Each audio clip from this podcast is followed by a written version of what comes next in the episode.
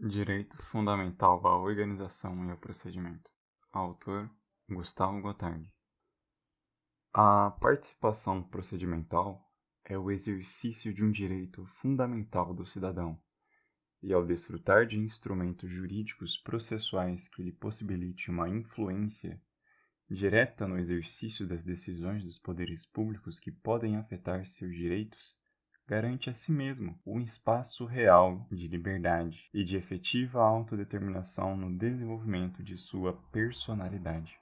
A doutrina vem se utilizando desse termo para designar todos os direitos fundamentais que, para sua efetiva realização, dependem de providências estatais, criando órgãos, setores, repartições e também regulamentando normas para possibilitar o acesso ao judiciário para uma efetiva prestação jurisdicional.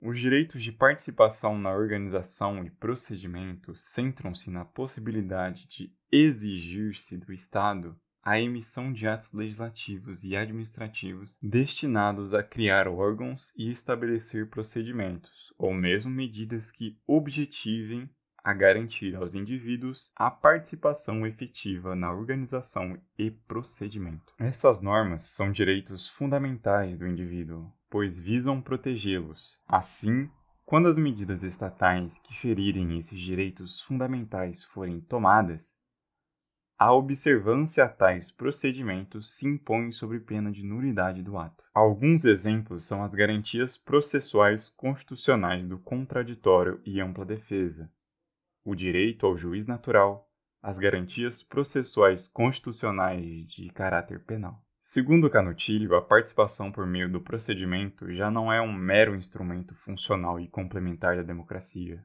mas sim uma dimensão intrínseca dos direitos fundamentais. Há uma verdadeira vinculação tanto do legislador quanto do juiz aos direitos fundamentais, e essa vinculação legislativa segundo a clássica doutrina de Durig, considerada com base em uma dimensão filosófica e histórica, implica clara renúncia à crença positivista na onipotência do legislador estatal, significando, por outro lado, sob ângulo dogmático jurídico, a expressão jurídico positiva da decisão tomada pelo constituinte em favor da prevalência dos valores intangíveis contido nas normas de direitos fundamentais em face do direito positivo.